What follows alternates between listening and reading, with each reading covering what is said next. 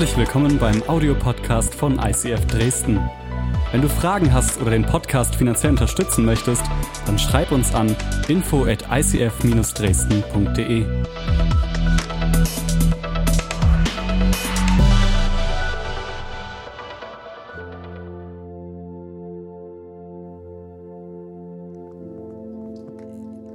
Name ist Diana, ich bin aus Leipzig, für alle, die mich nicht kennen, aber das tut ja eigentlich nichts zur Sache, weil wir sind ja eine Kirche.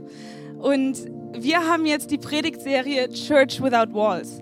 Und ich finde es so mega cool. Wir werden die nächsten Wochen einfach euch mit reinnehmen, um zu schauen, hey, wie können wir Kirche sein, die in der Gesellschaft relevant ist?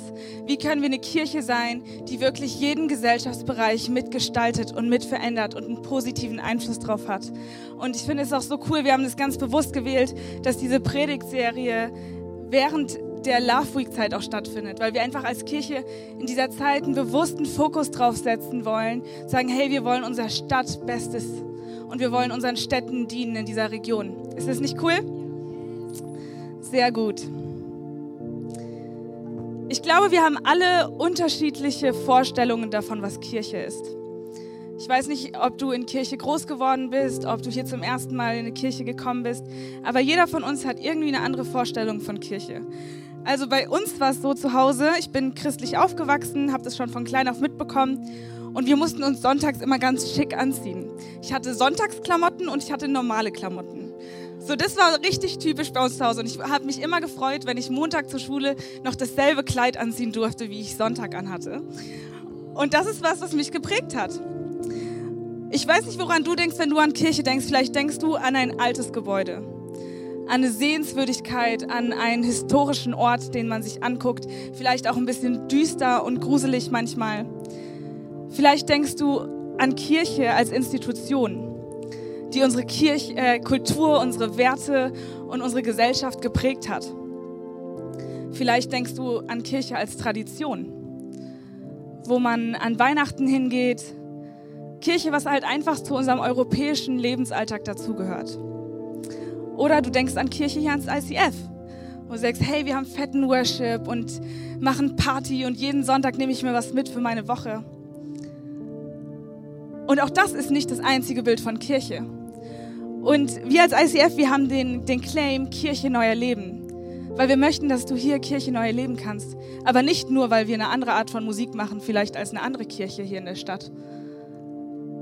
Sondern weil wir wollen, dass jeder von uns versteht, dass du Kirche bist. Und dass es egal ist, ob das ein altes, verstaubtes Gebäude ist, ob das in einem Kino ist, ob das bei dir im Wohnzimmer ist. Kirche ist da, wo du bist. Und ich möchte dich heute einladen, dass du dein Bild von Kirche sprengen lässt die nächsten Wochen. Dass du einfach mal über Bord wirfst, was du denkst, was Kirche sein sollte.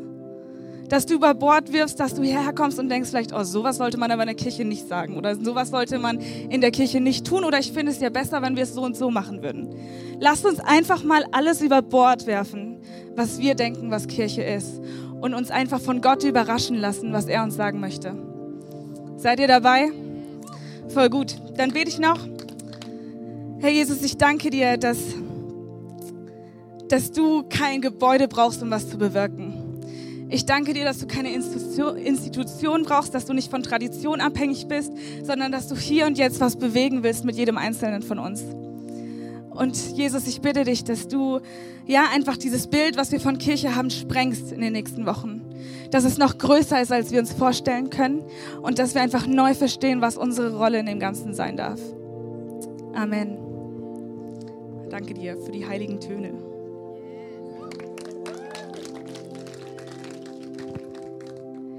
Ich habe euch eine Bibelstelle mitgebracht aus Matthäus 5, Vers 13. Dort sagt Jesus, ihr seid für die Welt wie Salz. Wenn das Salz aber fade geworden ist, Wodurch soll es seine Würzkraft wiedergewinnen? Es ist nutzlos geworden. Man schüttet es weg und die Leute treten darauf herum. Ihr seid das Licht, das die Welt erhält. Eine Stadt, die oben auf einem Berg liegt, kann nicht verborgen bleiben. Man zündet ja auch keine Öllampe an und stellt sie dann unter einen Eimer. Im Gegenteil, man stellt sie auf den Lampenständer, sodass sie allen im Haus Licht gibt. Genauso soll euer Licht vor allen Menschen leuchten Dann werden sie eure guten Taten sehen und euren Vater im Himmel preisen. Was bedeutet es, dass wir Salz und dass wir Licht sind? Als ich so die Bibelstelle, ich habe das mit David alles durchgesprochen, weil er dieselbe Predigt heute in Leipzig predigt. Und wir haben über Salz und Licht gesprochen und ich dachte so, das ist schon ein bisschen lame. Also über Salz hier zu reden. Ich hätte mir gerne was Spannenderes vorgestellt. Ja, es war, aber äh, ja. Genau, aber was David mir erklärt hat, ähm, ihr wisst vielleicht, David kennt sich mit Gewürzen aus. David hat immer ganz spezielle Gewürze. Und David hat gesagt, Jana, weißt du was? Gewürze haben ein Mindesthaltbarkeitsdatum. Und ich dachte direkt so, oh, ich muss zu Hause mal checken, was bei mir alles schon abgelaufen ist. Vor allem, weil ich nie koche, weil wir nur im Büro essen.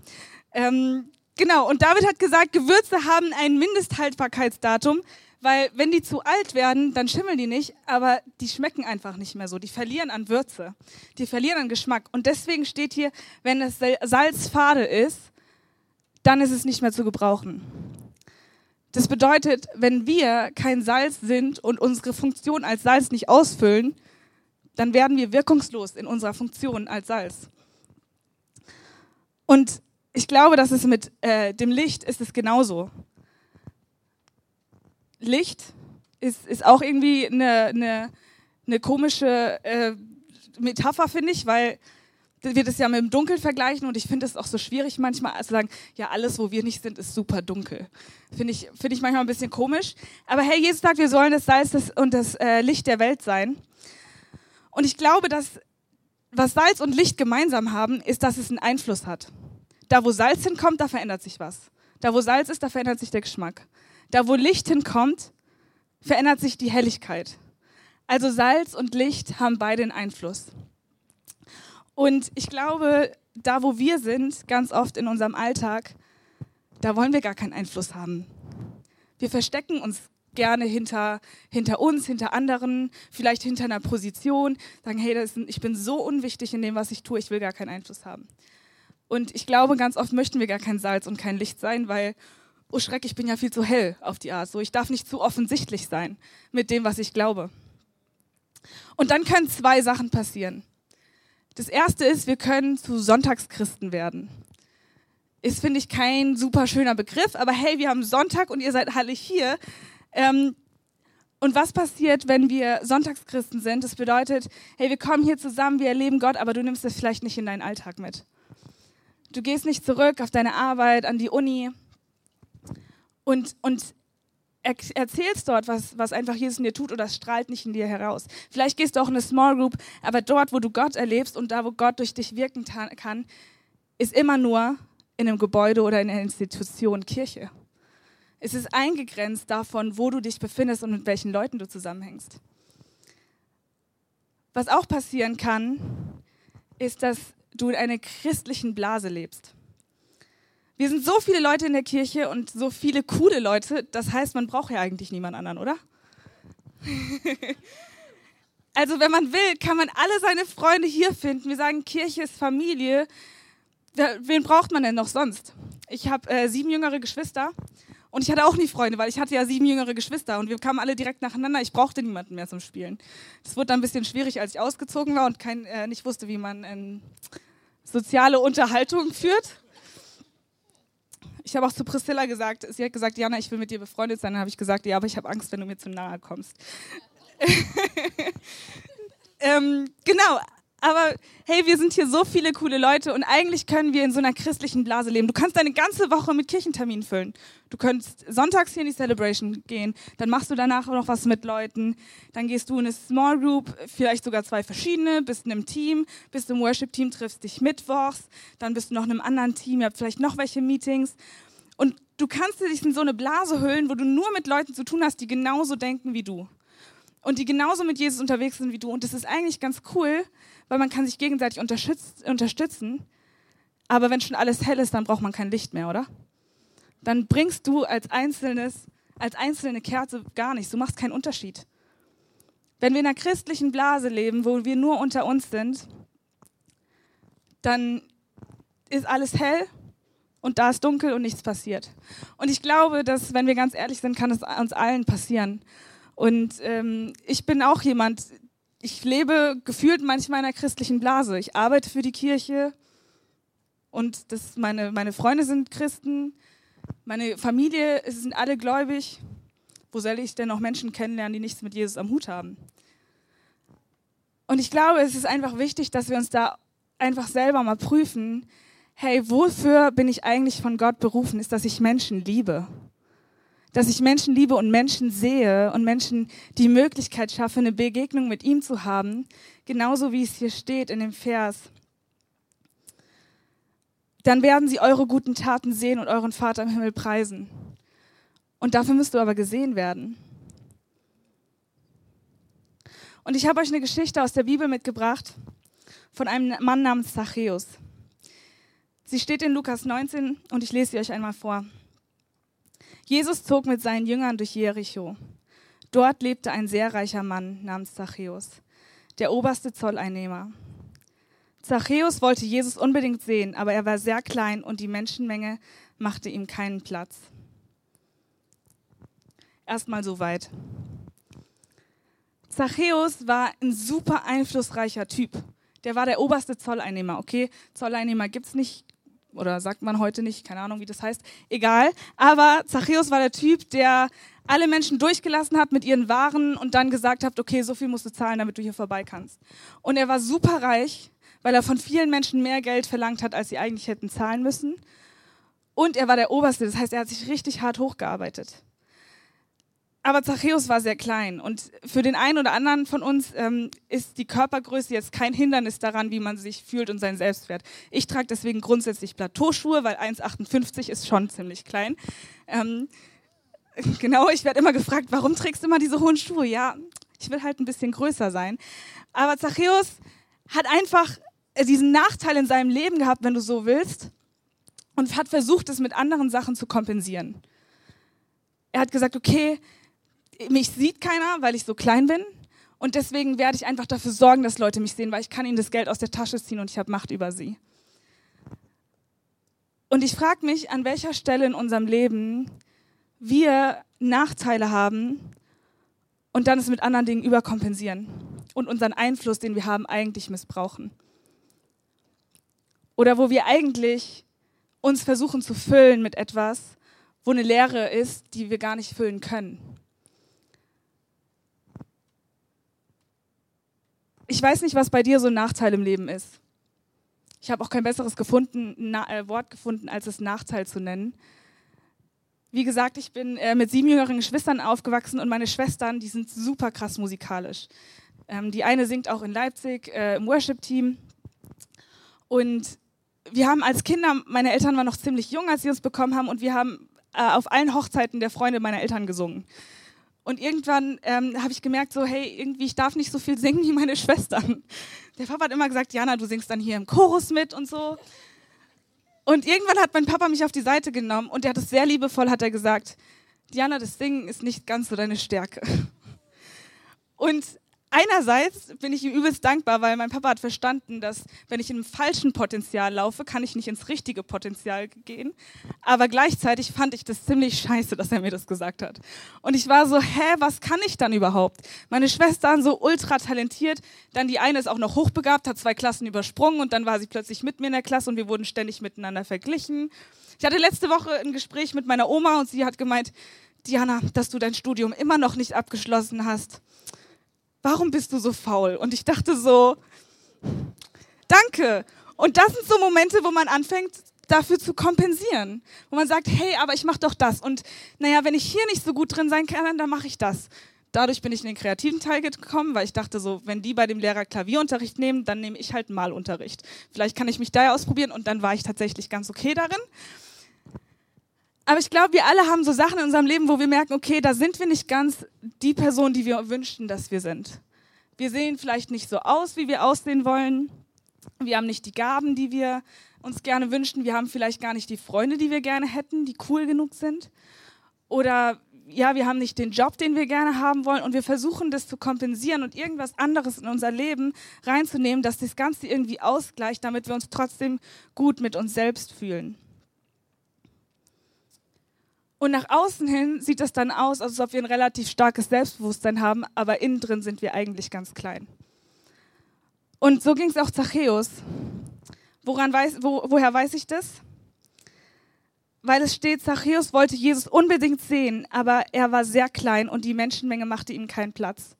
Da rannte er ein Stück voraus und kletterte auf einen Maulbeerfeigenbaum, der am Weg stand. Von hier aus hoffte er, einen Blick auf Jesus werfen zu können. Zachäus muss es richtig dreckig innerlich gegangen sein, dass er sich so erniedrigt hat, dass er auf diesen Baum geklettert ist. Und die Menschen haben ihn nicht durchgelassen. Ich frage mich, warum. Ich glaube nicht, weil sie ihn nicht gesehen haben oder er nicht stark genug versucht hat, vorbeizukommen, sondern weil sie ganz genau wussten, der Typ hat mir die ganze Zeit das Geld aus der Tasche gezogen. Den kann ich nicht leiden. Und es zeigt einfach, dass der Einfluss, den, den Zachäus sich aufgebaut hatte, sein ganzer Reichtum und alles hat gar nichts gebracht, dass er besser bei den Menschen ankam.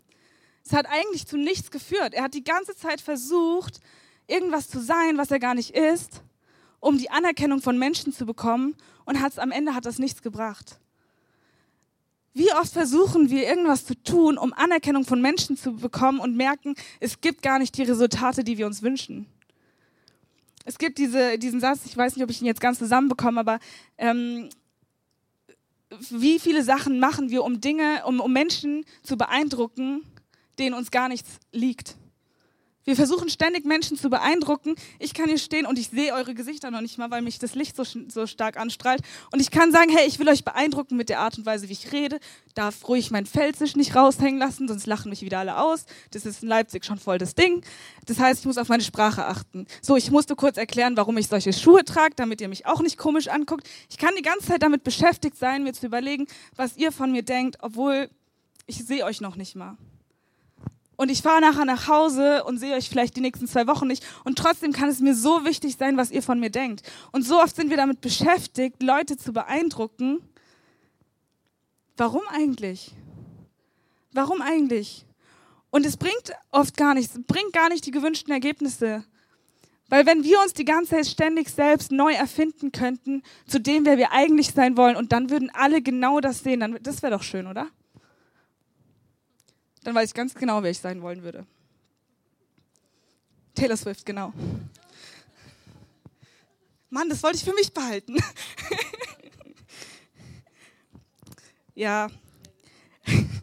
Also mir wurde gesagt, dass ich ganz ehrlich mit euch sein soll. Deswegen sage ich es jetzt, ich bin der größte Taylor Swift-Fan, okay? Sie hat ihr neues Album draußen, kann ich nur empfehlen. Okay, danke, Präsident. Jetzt muss ich mich erstmal wieder finden. Nein, aber ohne Witz, wie oft ist es so, dass wir einfach Menschen versuchen zu beeindrucken? Und genauso ging es Zachäus und es hat einfach nichts gebracht. Und er war so krass verzweifelt und kaputt, dass er gesagt hat, ist mir jetzt so was von egal, was die alle über mich denken. Ich kletter jetzt auf diesen Baum, mache mich komplett lächerlich. Er war ein krasser Geschäftsmann. Der hat wahrscheinlich super fancy Klamotten getragen, keine Ahnung, Samt und Seide, was man damals getragen hat, und ist auf diesen Baum drauf geklettert, um Jesus zu sehen. Und ich glaube, manchmal geht es uns auch so, dass wir einfach die Fassade fallen lassen müssen und sagen, hey Jesus, ich kann es doch irgendwie nicht alleine. Und egal, was jetzt los ist, egal, wie es aussieht, ich muss jetzt zu dir kommen und ehrlich vor dich sein.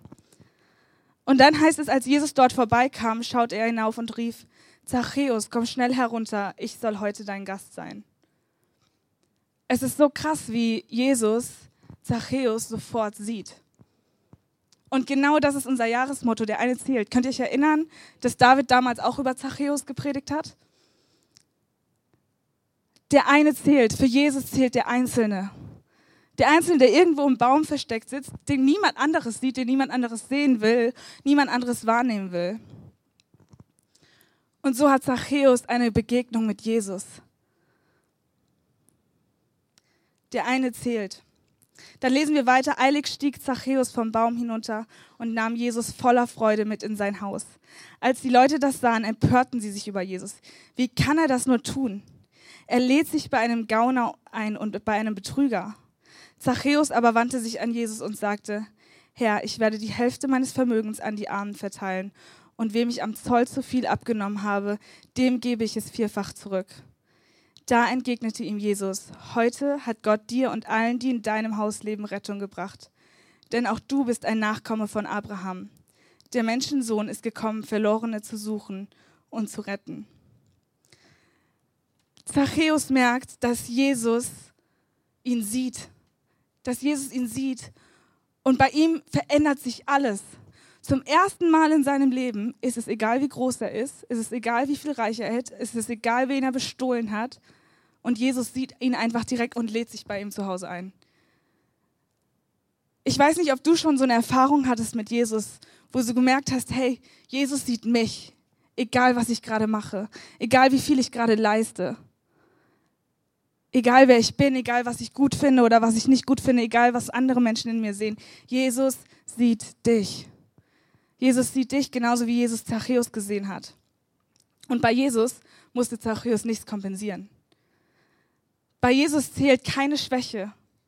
Und Jesus sieht einfach nur das Herz von Zachäus.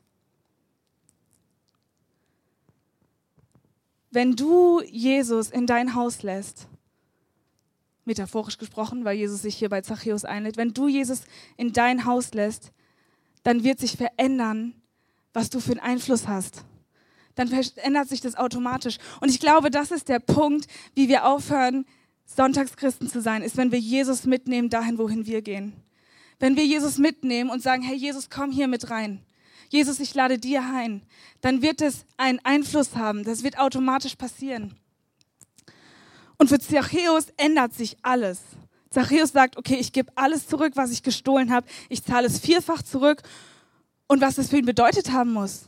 Seine ganze Existenz stand auf dem Spiel. Alles, was er sich aufgebaut hat, seine ganze Anerkennung, war plötzlich in Frage gestellt, ob das überhaupt noch weiter funktioniert. Ich weiß nicht, wie viel Geld er hatte. Wie zahlt man denn vierfach zurück, was man vorher eingenommen hat? Das ist bei mir irgendwie ein rotes Minus. Zachäus hat die Menschen erst negativ beeinflusst und hat sie zerstört, hat ihre Existenzen zerstört, dadurch vielleicht Beziehungen kaputt gemacht. Und dann kommt Jesus in sein Leben und alles dreht sich um. Und was ich spannend finde, ist, dass die Leute, die mit Zachäus vielleicht zusammengearbeitet haben oder seine Familie, die haben das ja nicht mitbekommen, dass Zachäus vorher mit Jesus gesprochen hat.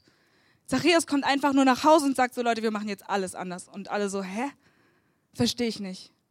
Und ich glaube, das ist so der Punkt, vor dem wir am meisten Angst haben, ist, dass wir Angst haben vor dem, was Menschen denken, wenn wir plötzlich anders sind und anders halten, handeln, als wir es bisher getan haben. Weil dann müssen wir uns ja rechtfertigen. Warum bin ich jetzt so? Dann muss ich erzählen, okay, hey, ich war immer geizig, heute möchte ich großzügig sein und plötzlich muss ich das erklären. Oder ich habe immer mitgelästert und heute nicht und alle so, was ist denn heute mit dir los? Heute findest du es blöd, gestern war es noch okay. Und ich glaube, das sind so Sachen, wo wir einfach Angst haben, Jesus mit in den Alltag zu nehmen. Und für Zachäus stand alles auf dem Spiel. Sein Image, sein Lebensstil, sein Job seine Beziehung zu seinen Arbeitskollegen. Aber er hat Jesus mit in seinen Alltag reingenommen. Er hat nachhaltig verändert, wie, was Finanzen für eine Rolle gespielt haben in der Gesellschaft damals als oberster Zolleinnehmer. Er hat das Bild verändert, was Menschen von Zolleinnehmer gehielten haben. Und ich glaube, dass Jesus auch dasselbe mit dir vorhat, dass er dasselbe mit mir vorhat dass wir sagen, hey Jesus, ich nehme dich mit, egal wo ich bin, in meinen Job, in mein Zuhause, an die Uni, wenn ich zum Arzt gehe, überall da, wo ich hingehe, da nehme ich dich mit. Und ich glaube, dass Jesus dir Einfluss und Autorität schenken wird, da, wo du nicht glaubst, dass du sie hast.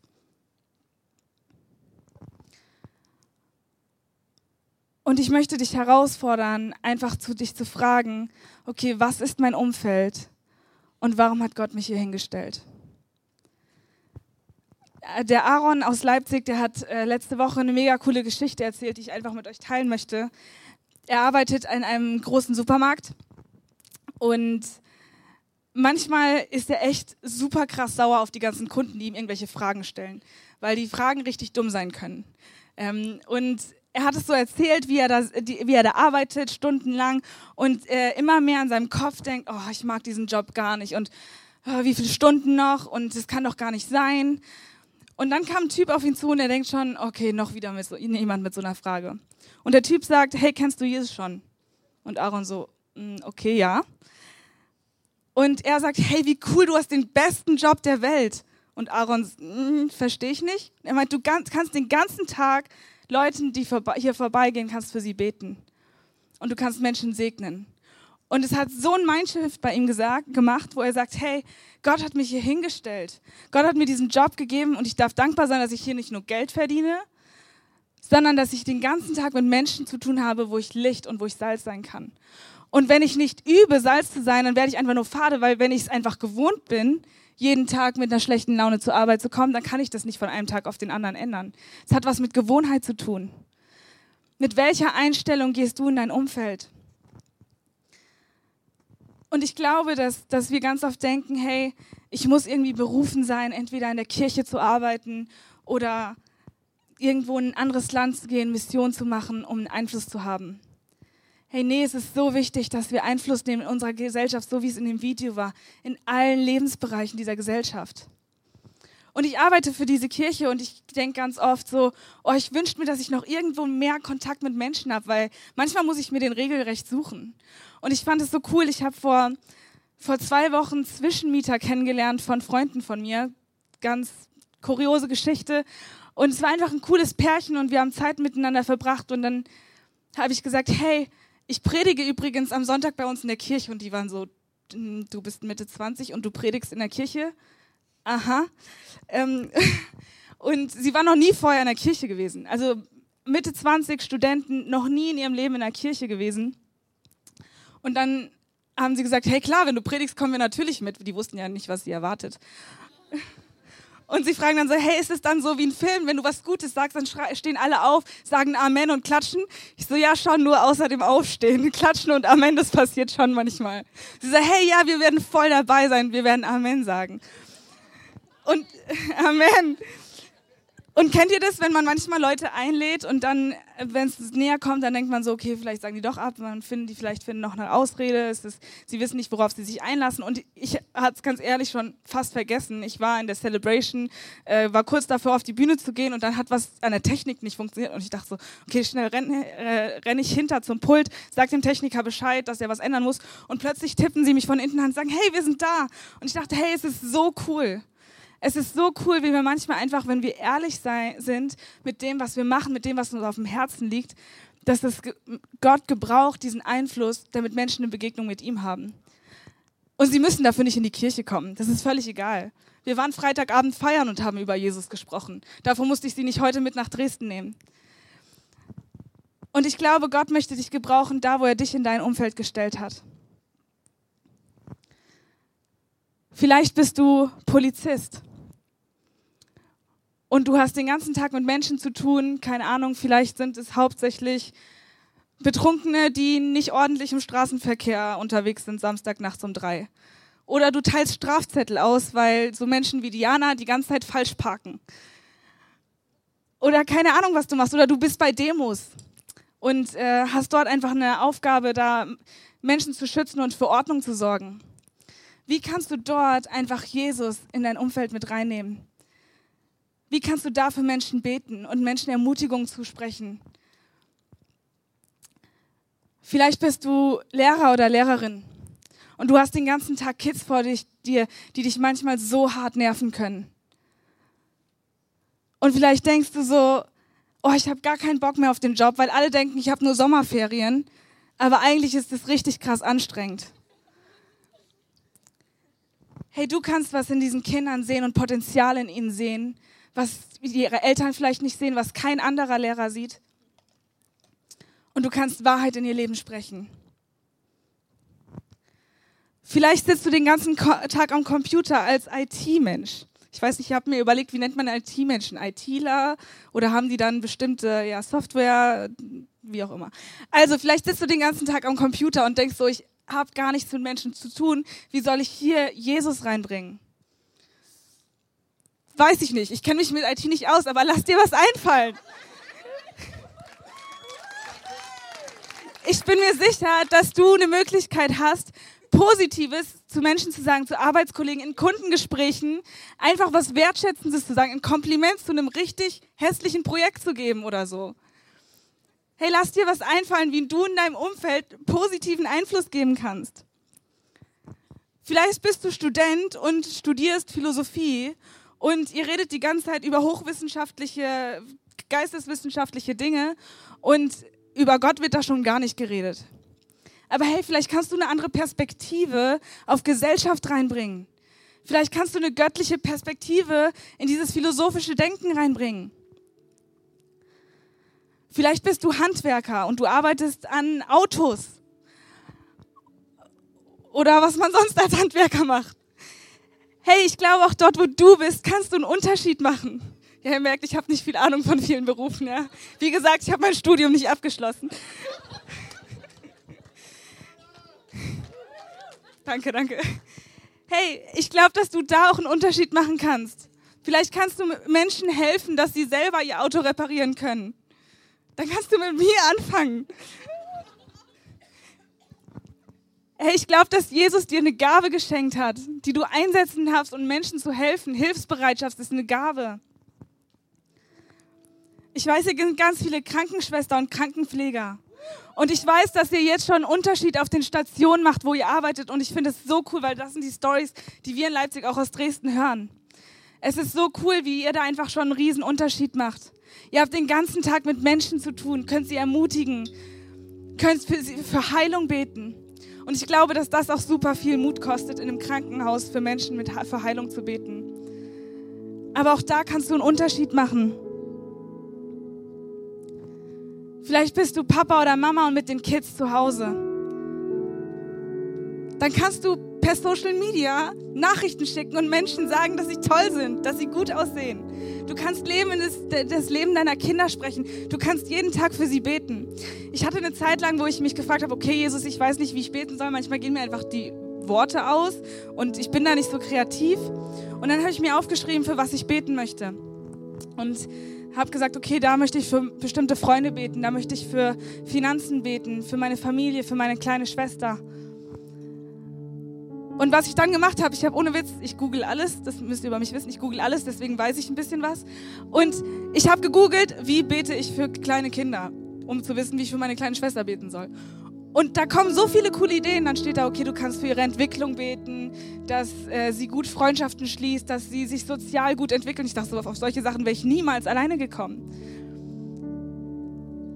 Wenn du nicht weißt, wie du einen Unterschied, einen positiven Unterschied machen kannst, wie du einen positiven Einfluss in deinem Umfeld nehmen kannst, dann google es einfach. Schau in die Bibel und dann google es. Ey, ich verspreche dir, dass Jesus dir zeigen wird, wie du es machen kannst. Mein Papa hat immer gesagt, man sollte morgens beten und fragen, Herr Jesus, wo kann ich heute ein Licht für dich sein? Und ich dachte so, ja, okay, cool, aber ganz ehrlich, manchmal will ich das nicht beten, weil manchmal habe ich keinen Bock, Licht zu sein. Und ich glaube, dass wenn wir beten, Herr Jesus, lass mich Licht und Salz sein, er wird dir jeden Tag eine Möglichkeit geben, das verspreche ich dir. Weil es gibt jeden Tag eine Möglichkeit, wo du mit jemandem großzügig sein kannst, wo du jemandem Liebe zeigen kannst, wo du jemanden ermutigen kannst, wo du jemandem sagen kannst, dass sie schön ist oder er schön ist und sie das niemals von sich selber denkt. Wo du jemandem sagen kannst, du schaffst das.